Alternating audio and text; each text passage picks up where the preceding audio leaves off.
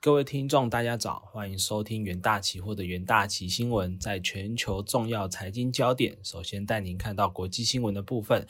呃，经济咨商会六月消费者信心指数暴跌，预期指数逾九年新低。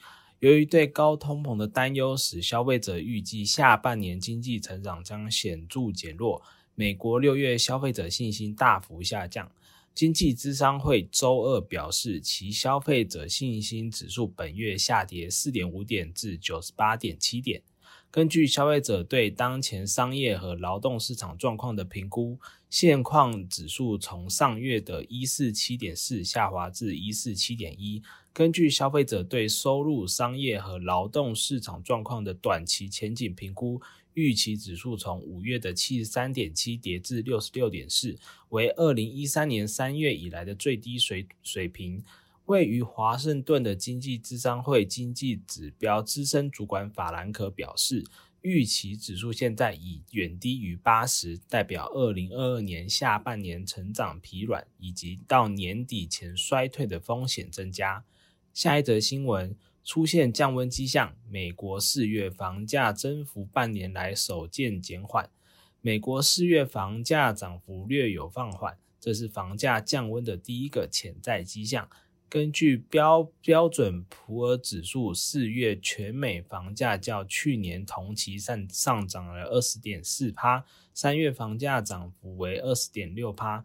上次更低的涨幅出现在去年的十一月。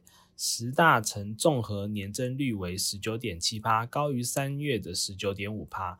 二十大城综合指数年增率为二十一点二帕，高于上月的二十一点一帕。与过去五个月的变化相比，当时二十大城中大多数城市的房价环比上涨，只有九个城市四月涨价格涨速快于三月。南部城市继续出现最强劲的单月涨幅，包括亚特兰大、夏洛特、达拉斯、迈阿密和坦帕。下一则新闻：纽约 Fed 总裁表示，经济衰退是可以避免的。纽约联准会银行总裁威廉斯周二表示，尽管有必要大幅提高利率控制通膨，预料美国经济会稍微放缓，但衰退是可以避免的。威廉斯在接受 CNBC 采访时表示，经济衰退不是他目前基本的预期，认为美国经济强劲，并预估在金融环境收紧的状况下，今年的经济成长将较去年有所放缓。但他强调这是降低通膨压力所需。威廉斯说，从量化角度来看，今年美国国内生产毛额 GDP 成长可能降至一趴或或是一点五趴左右。与二零二一年的五点七八增幅相去甚远，该年为一九八四年以来最快的增速，但他指出这并非经济衰退。他表示说，需要看到经济放缓，才能真正减少目前面临的通膨压力，并降低通膨水准。此外，他预估联邦联邦基金利率可能会从目前的一点五帕到一点七五帕的目标区间升至三到三点五帕。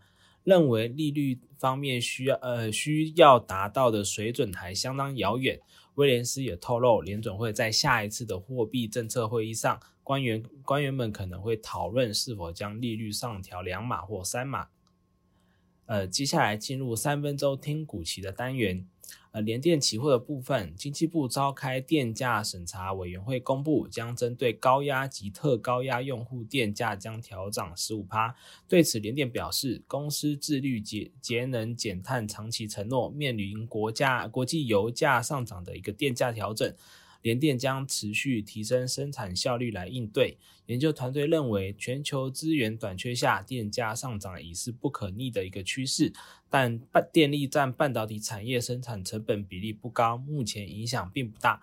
市场将持续关注未来电力成本增加对晶圆厂获利造成的压力。六月二十八日，联电期货下跌一点五二趴，期价维持低档震荡。在新兴期货的部分，近期手机、电视等消费性产品销售展望不明，导致短期内 BT 窄板的需求转弱。而，在而今年电脑与伺服器销售亦有下滑的趋势。由于电脑应用为 ABF 窄板最大的需求来源，此部分需求衰退将影响 ABF 窄板之拉货动能。研究团队认为，由于市场担心客户库存调整的压力以及 PC 需求下降，下边下半年厂商采购 ABF 载载板的力道恐减弱，将冲击清新下半年的营收。六月二十八日，新兴期货下跌三点八八趴，呃，期价持续于底部盘整。呃，接下来是中华电期货，电费调整使使各大业者忙于节能减碳以减少成本。中华电信于六月二十七日表示，与爱立信共同打造绿色网络，可使基地台减少耗能达三十三趴，更是定下每年减少一趴的绝对电力的目标，以落实永续理念。研究团队认为，中华电已连续二十五年配息，营运相当稳健，受全球通膨影响较小。另外，永续发展的目标以及降价行动有望吸引更多客户。六月二十八日，中华。电期货下小跌零点三九趴，期价立守于季线之上。呃，投资人都可以留意相关的股期标的。以上是今天的重点新闻整理，谢谢各位收听，我们明天的元大旗新闻再见。